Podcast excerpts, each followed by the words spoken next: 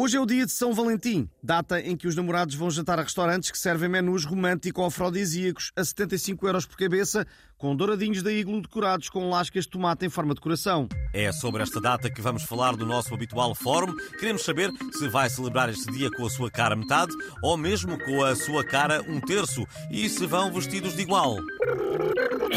E já temos a linha ouvinte Soraya Ramiro, que é designer de sobrancelhas e instrutora de meditação com cristais. Ora viva! Olá a todos! Eu e Majoca vamos fazer com a Cristina Ferreira e o namorado jantar dentro de um coração feito com velas. Eles foi nas Maldivas, nós vai ser na praia de Algés, mas o romantismo é o mesmo. Acho que o amor verdadeiro é isto, jantar dentro de cenas em forma de coração. Claro que é, muito obrigado. Vamos agora ouvir a astróloga taróloga Maia. Ora viva! Meus queridos, deixem-me dizer-vos que os Capricórnios vão encontrar o amor hoje no corredor dos enlatados do Lidl de Chabregas. Os touros vão perder o amor num palheiro e o PAN vai dizer que o aeroporto em Alcochete prejudica o ritual de acasalamento do Chapim Rabilongo. Para já era isto, meus queridos. Muito obrigado. Adeus. Obrigado, tia Maia. Vamos agora pôr no ar o ouvinte Carlos Bruno, que é bancário e nos fala de que é luz. Ora viva! Bom dia. Eu estou aqui com uma dúvida e queria saber se me podem ajudar. Eu perguntei à minha namorada eh, se ela se importa eh, que eu vá hoje ver a bola à casa dos amigos em vez de jantar com ela.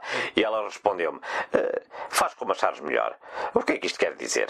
Hum? Quer dizer que o caro ouvinte está completamente lixado. Muito obrigado a todos os que participaram neste fórum. Para a próxima, vamos perguntar se acha que num debate entre o Gonçalo da Câmara Pereira e a estante do IKEA ganhava a estante. Ficamos agora com o Rodrigo Guedes de Carvalho numa edição especial de. Tenham noção.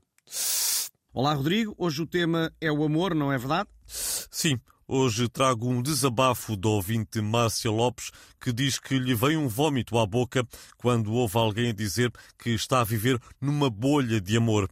A Márcia tem toda a razão. Já bastavam as borbulhas de amor daquela cantiga que, do tipo que queria ser um peixe. Por acaso a mim também me sobe o vómito. E até digo mais, deviam legalizar a morte assistida das pessoas que dizem que estão a viver numa bolha de amor.